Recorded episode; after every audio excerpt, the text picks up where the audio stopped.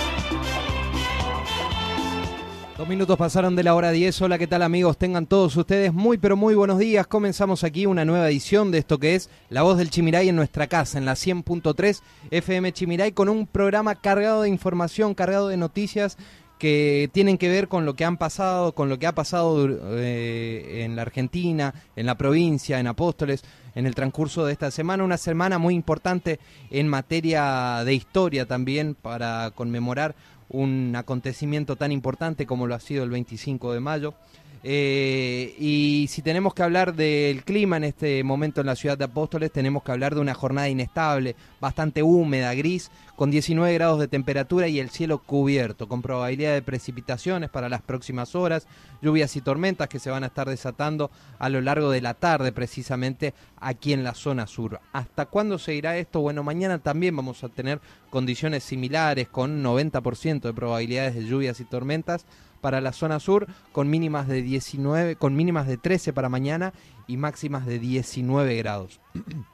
Eh, ya se empieza a mejorar la cuestión en materia climática para el día lunes, donde vamos a tener mínimas de 8 y máximas de 17. Mejoran las condiciones, o sea, no va a haber inestabilidad, pero sí eh, un frente frío que va a llegar y para quedarse varios días aquí en nuestra zona. Bueno amigos, eh, hasta la hora 12 vamos a hacer esto que es La Voz del Chimiray. Vamos a tener invitados, como siempre. Va a estar visitándonos eh, Juan José Ferreira, cerca de las 10 y 30. Recuerden ustedes que él es eh, justamente el encargado de lo que es el ser- servicios públicos en la ciudad de Apóstoles y también de lo que son las obras, ¿no? Así que vamos a estar hablando sobre estas cuestiones, tanto de lo que son los servicios públicos, cómo se está trabajando y en materia de obras, cómo se está avanzando. Verán ustedes que recorremos habitualmente nuestra querida ciudad, que eh, hay varias obras eh, en ejecución en este momento y que son muy importantes. Por ahí generan algún cierto malestar, eh, quedan sí, las calles llenas de tierra, por ejemplo, si tenemos que hablar de las obras de cloaca, pero bueno, es un beneficio que después lo vamos a estar disfrutando todos los, apostoleños. Así que sobre estos temas vamos a estar hablando con Juan José Ferreira cerca de las 10 y 30. Luego vamos a tomar contacto con el ministro de Desarrollo Social de la provincia de Misiones, eh, Fernando Mesa, justamente para hablar de cómo se viene trabajando en esta época y en esta situación de un contexto nacional bastante difícil, eh, con inflación galopante, inflación sobre todo en el tema alimentos. Bueno, ¿cómo impacta esto en las clases sociales más vulnerables, más marginadas prácticamente de la sociedad? con el tema del asis- asistencialismo, tanto a comedores y merenderos que dependen del Ministerio de Desarrollo Social. Hay temas importantes como la visita justamente de los ministros, eh, tanto del ministro de Desarrollo Social de la Nación, Juan Zabaleta, y el ministro de Deportes y Turismo de la Nación, Matías Lamens, que han desembarcado en el día de ayer en la provincia de Misiones. eh, y vamos a ver... eh, de qué se trató la agenda de estos funcionarios nacionales por la Tierra Colorada. Le vamos a estar preguntando justamente sobre esta cuestión a Fernando Mesa. Y luego, para finalizar, nos va a estar visitando un vecino de aquí de la ciudad de Apóstoles, productor, yerbatero, Luis Andrusísim, porque también hubo una visita muy importante esta semana, pero ya hablando del sector de la oposición. Estuvo la legisladora María Eugenia Vidal, que llegó a la provincia de Misiones el pasado lunes, se ha quedado por, una, por unos días aquí en la provincia y ha dialogado con distintos sectores eh, productivos principalmente y también sectores políticos. Justamente Luis Andrusísim fue uno de los productores que recibió a la ex gobernadora de la provincia de Buenos Aires, actualmente legisladora por la ciudad de Buenos Aires, eh, María Eugenia Vidal, que también ha pasado por la provincia de Misiones. Así que tenemos invitados de lujo y programón por delante. Los invito a que se comuniquen, a que estén en línea directa con nosotros. El WhatsApp ya está habilitado. 3758 52 69 25 hasta la hora 12 hacemos esto que es La Voz del Chimiray.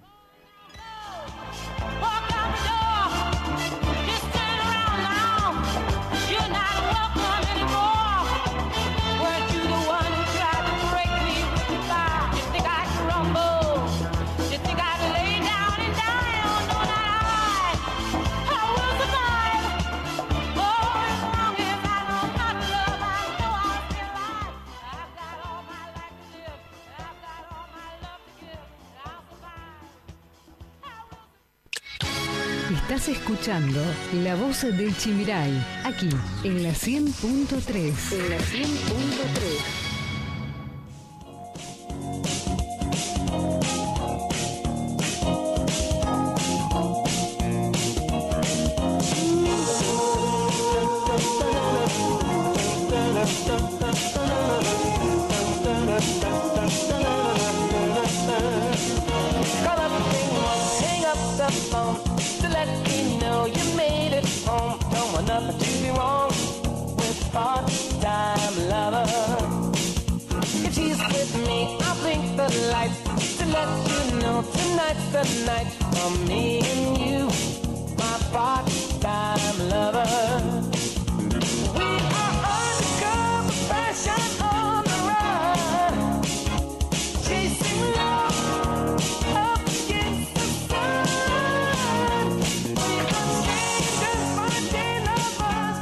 Ya 8 minutos pasan de la hora 10, eh, 19 grados se mantiene la temperatura con el cielo cubierto en la capital nacional de la yerba mate, aquí en nuestra querida ciudad de Apóstoles. Y vamos a meterle pata ya con la información que hemos tenido en el transcurso de esta semana. Tenemos que hablar de un hecho trágico, trágico, que termina con la vida de una persona, de un misionero, y que involucra a un legislador misionero, sí, así como escucharon, un diputado provincial que atropelló y mató a un joven que trabajaba en la cosecha de yerba mate. Martín Sereno se llama el diputado provincial por tierra, techo y trabajo de Misiones, vinculado al movimiento Evita, vinculado al kirchnerismo, que el sábado por la noche protagonizó un fatal siniestro en la ciudad de Jardín América. El funcionario embistió con su camioneta a una moto en la que viajaban dos jóvenes de 18 y de 21 años. El mayor murió. Se llamaba Sebastián Ferreira y murió sobre el asfalto en la avenida Aconcagua de la ciudad misionera, repito, de Jardín América, minuto después de las 20, cuando circulaban en una moto marca Gilera de 150 centímetros cúbicos, en la que viajaban junto a este adolescente de 18 años y lamentablemente fue investido por una Chevrolet S10 conducida por el diputado Martín Sereno. El vehículo terminó varios metros donde se originó el choque y lamentablemente este trágico hecho terminó con la vida de Sebastián Ferreira, este joven de 21 años que murió prácticamente minutos después de ser embestido y terminar tendido sobre la cinta asfáltica. Tenemos que hablar del pasado lunes también. Te cuento que en el Hospital Materno Neonatal dieron a conocer que el 70% de los partos son atendidos eh, con causas, eh, son atendidos eh, en causas naturales, digamos. El director del Hospital Materno Neonatal, Hugo Campo, explicó que tratamos de que la mamá entienda que la manera natural y fisiológica para nacer es el parto vaginal. Si bien la cesárea es una aliada para el médico, debe ser reservada para las situaciones especiales. Donde el parto no puede darse. Eso indicó el especialista. Y también sostuvo que en este centro de referencia, o sea, en el Hospital Materno Neonatal, tenemos un 70% de partos vaginales y un 30% a través de cirugías. En materia de nacimientos, en la pandemia, seguimos en una tendencia mundial, la cual Argentina y Misiones no escapan, porque hubo una disminución de la tasa de natalidad casi del 20%. También te contamos que el pasado lunes llegó a la provincia de Misiones María Eugenia Vidal para visitar a referentes de distintos sectores productivos. Respecto, respecto a la visita, la actual legisladora porteña señaló, estoy recorriendo el país, en este caso Misiones, vamos a estar por Oberá, Puerto Esperanza, también estuvo aquí por la zona sur, para conocer el perfil productivo, conocer sus lugares y ver cómo podemos ayudar desde nuestro lugar con leyes concretas que presenten nuestro interbloque de Juntos por el Cambio. Desde nuestro lugar, que es la oposición, manifestó Vidal. En ese sentido agregó también, yo no imagino otra forma de hacer política que no sea viendo de manera directa.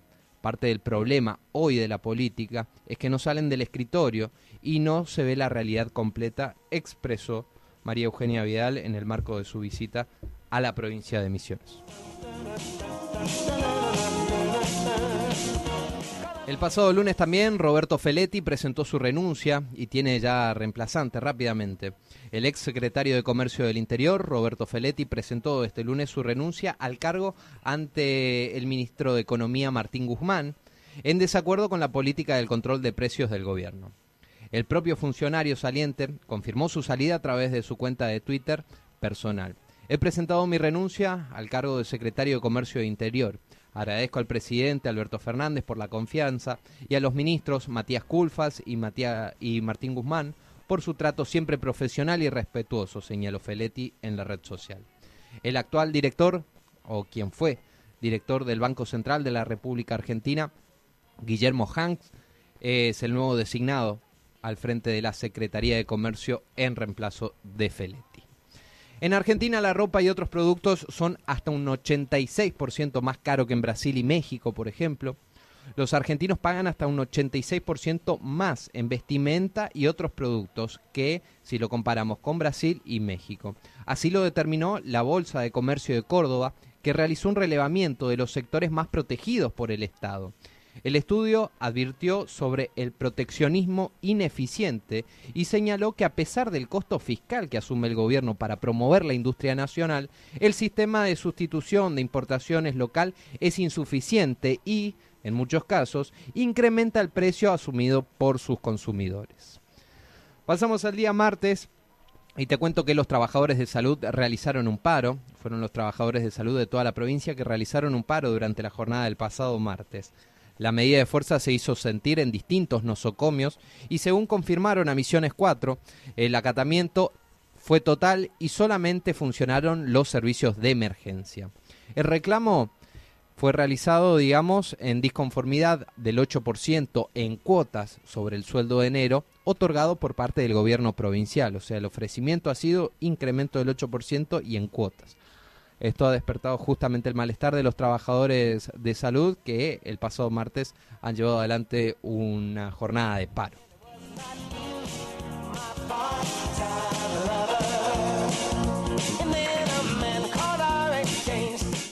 Misiones se sumó a las provincias que piden la conformación de una Corte Suprema Federal el gobernador Oscar Herrera Huad y otros 15 mandatarios provinciales se reunieron el pasado lunes en el Consejo Federal de Inversiones y anunciaron que trabajarán para conformar un proyecto de ley tendiente a la conformación de una Corte Suprema de Justicia más moderna y eficaz y que tenga un verdadero carácter federal, al tiempo que reclamaron también que el Congreso debata un nuevo modelo de distribución de compensaciones tarifarias en materia de transporte público de pasajeros mediante una declaración pública que fue dada este martes a conocer en las redes sociales por el gobernador bonaerense Axel Kisilov.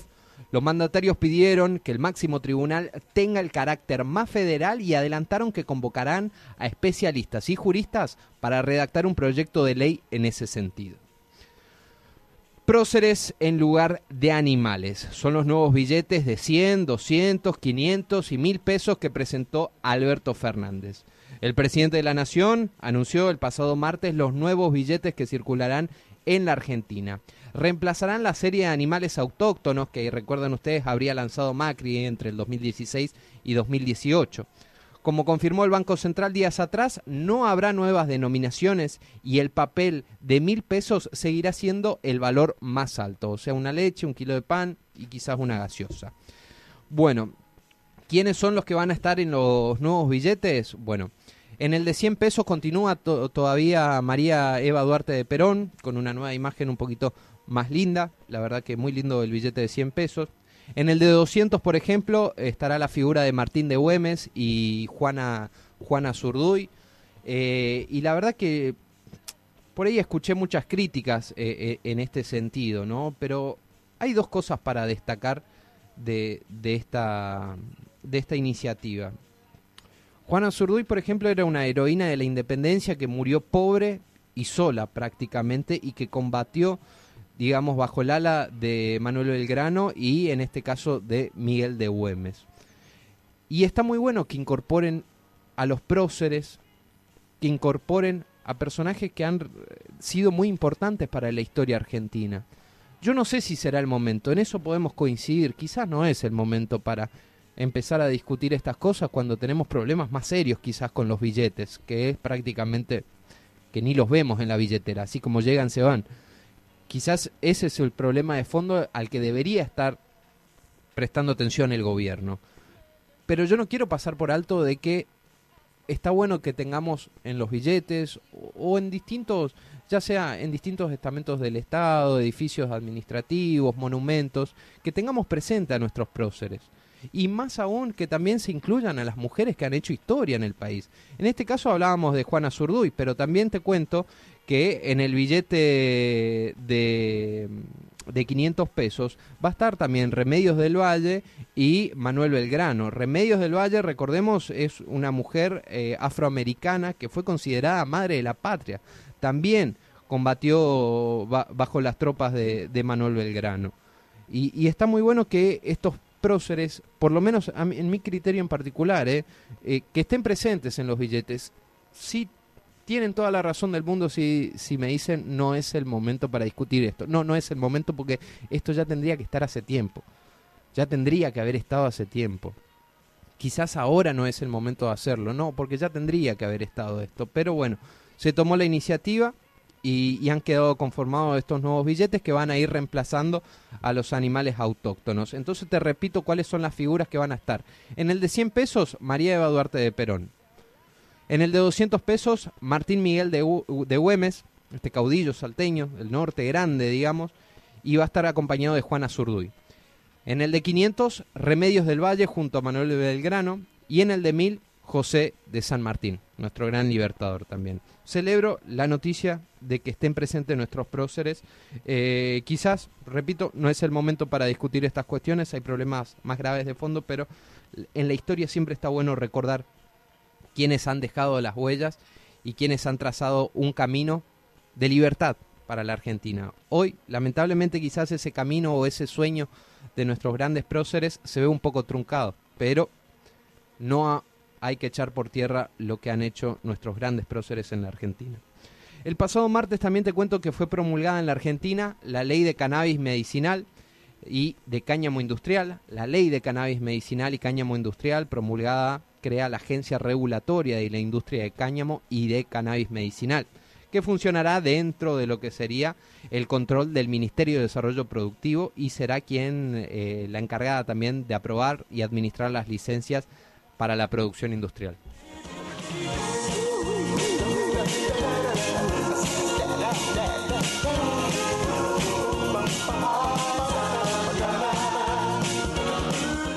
Bien, y pasamos al día miércoles. El día miércoles y hablemos de un acontecimiento tan importante, porque el pasado miércoles fue 25 de mayo.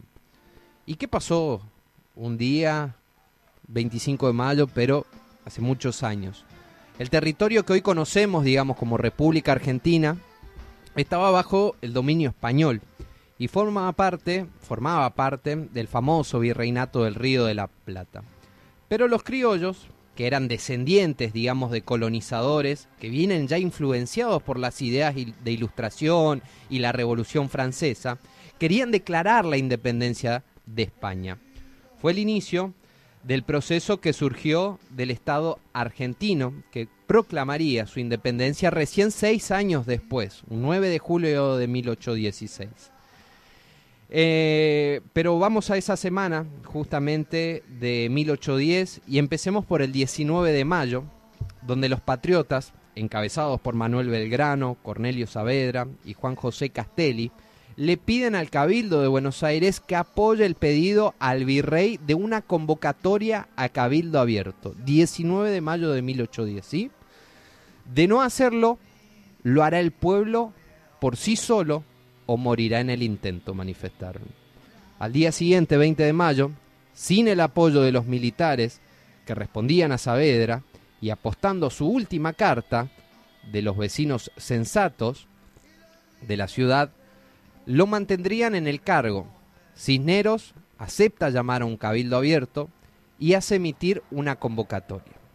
Al día siguiente, 21 de mayo, el cabildo inició sus trabajos de rutina que se vieron interrumpidos por hombres armados agrupados bajo el nombre de Legión Infernal, quienes ocuparon la Plaza de la Victoria, hoy Plaza de Mayo, para exigir que se convocase a un cabildo abierto y que se destituye al virrey Cisneros. El 22 de mayo, el poder de la palabra y los oradores de la revolución, de los 450 invitados al cabildo abierto, solo participaron unos 250. Domingo French y Antonio Beruti, al mando de 600 hombres armados, controlaron el acceso a la plaza con la finalidad de asegurar que el cabildo abierto fuese copado por criollos. Castelli fue el orador principal de esa revolución. El 23 de mayo, tras el cabildo abierto, se colocaron avisos en diversos puntos de la ciudad que informaron la creación de la Junta y una convocatoria a los diputados de las provincias. Al día siguiente, 24 de mayo, el Cabildo conformó la Junta que debería mantenerse hasta la llegada de los diputados del resto del virreinato. Al conocerse la noticia de la presencia de Cisneros, creció el malestar popular. Castelli y Saavedra se presentan ante el virrey y éste presenta de palabra su renuncia. El día 25 de mayo, durante una mañana, una multitud comenzó a reunirse en la Plaza de la Victoria, repito, hoy Plaza de Mayo, liderada por los militares French y Beruti. Se, se reclama la anulación de la resolución del día anterior y la renuncia definitiva del virrey Cisneros y la formación de otra junta de gobierno. Es así que los integrantes de la primera junta de gobierno establecen como presidente a Cornelio, Saavedra, comandante en armas, también como secretario al doctor Mariano Moreno y al doctor Juan José Paso. Los vocales fueron el doctor Manuel Belgrano, Manuel Alberdi, el doctor Juan José Castelli, Miguel de Ascuénaga, Domingo Mateu y Juan Larrea. Esto ya daba los primeros pasos camino hacia lo que sería la independencia después, seis años más tarde, un 9 de julio de 1816. Pero esto pasaba un 25 de mayo y una semana de mayo.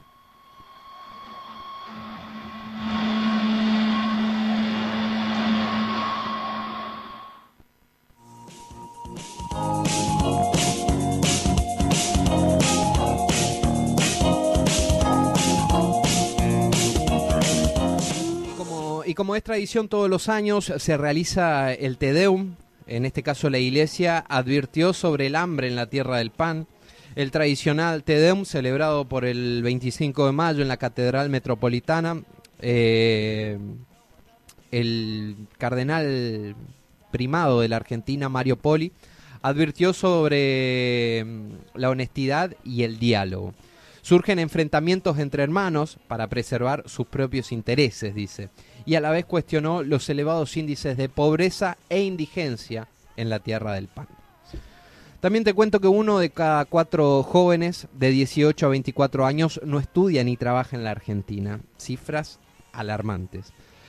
La mitad de los jóvenes argentinos que tienen entre 18 y 24 años está excluida del sistema educativo y una cuarta parte de ellos no solo no estudia, sino que tampoco trabaja, por lo que se considera doblemente excluidos de la educación y del mercado laboral. Esto lo reveló un informe del Observatorio de la Deuda Social Argentina de la Universidad Católica Argentina, o sea, la UCA. La tendencia se, se verificó a pesar, digamos, de que en el 2021 la escolarización de los jóvenes experimentó una mejora con respecto a los años anteriores.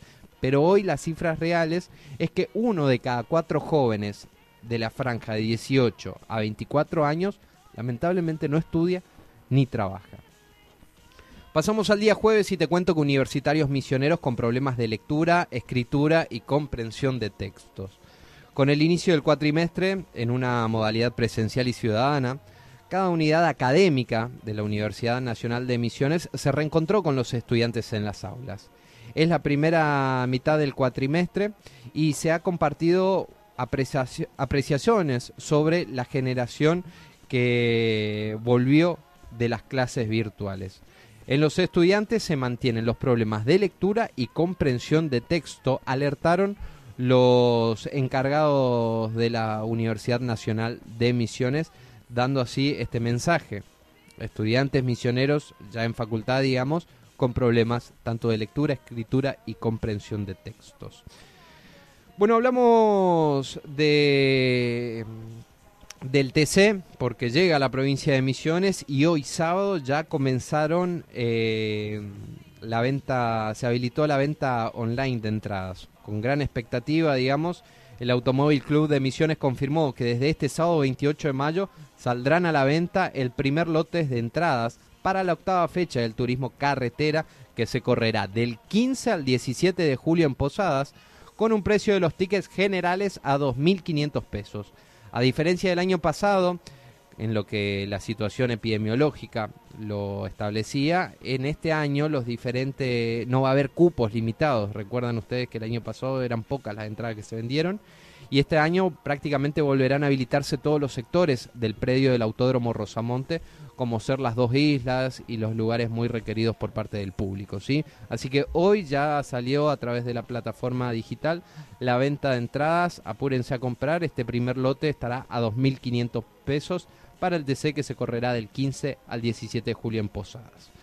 También te cuento que eh, en el día de ayer el gobierno subió el piso del impuesto a las ganancias a 280 mil pesos.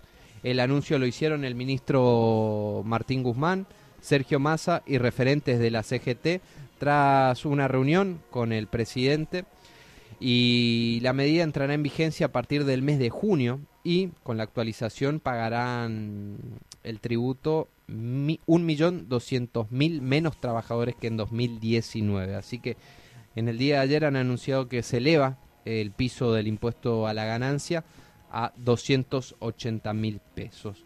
También te anticipaba que los ministros Lamens y Zabaleta desembarcaron en el día de ayer en Posadas. Son tanto el ministro de Desarrollo Social y de Deportes y Turismo, que fueron recibidos cerca de las 15 horas por el gobernador Oscar Herrera Watt y a partir de las 15 y 30 desarrollaron actividades de agenda que tenían previsto para Campo Grande, para Campo Viera, perdón, y cerraron su jornada de actividad en la ciudad de Posadas. Sobre eso vamos a estar hablando también con el ministro de Desarrollo Social de la provincia de Misiones. El COVID esta semana, amigos, del sábado pasado a hoy se han confirmado 17 casos en la provincia. Eh, gracias a Dios no hemos registrado fallecidos esta semana. Actualmente contamos con 33 casos activos, externados son 30, internados 3, recuperados hasta el momento 83.060 y fallecidos 930. Estas fueron las noticias más relevantes de la semana. Estas fueron las noticias más relevantes de la semana. Todo lo que pasará y tenés que saber pasa por aquí, la voz del Chimiray. La voz del Chimiray.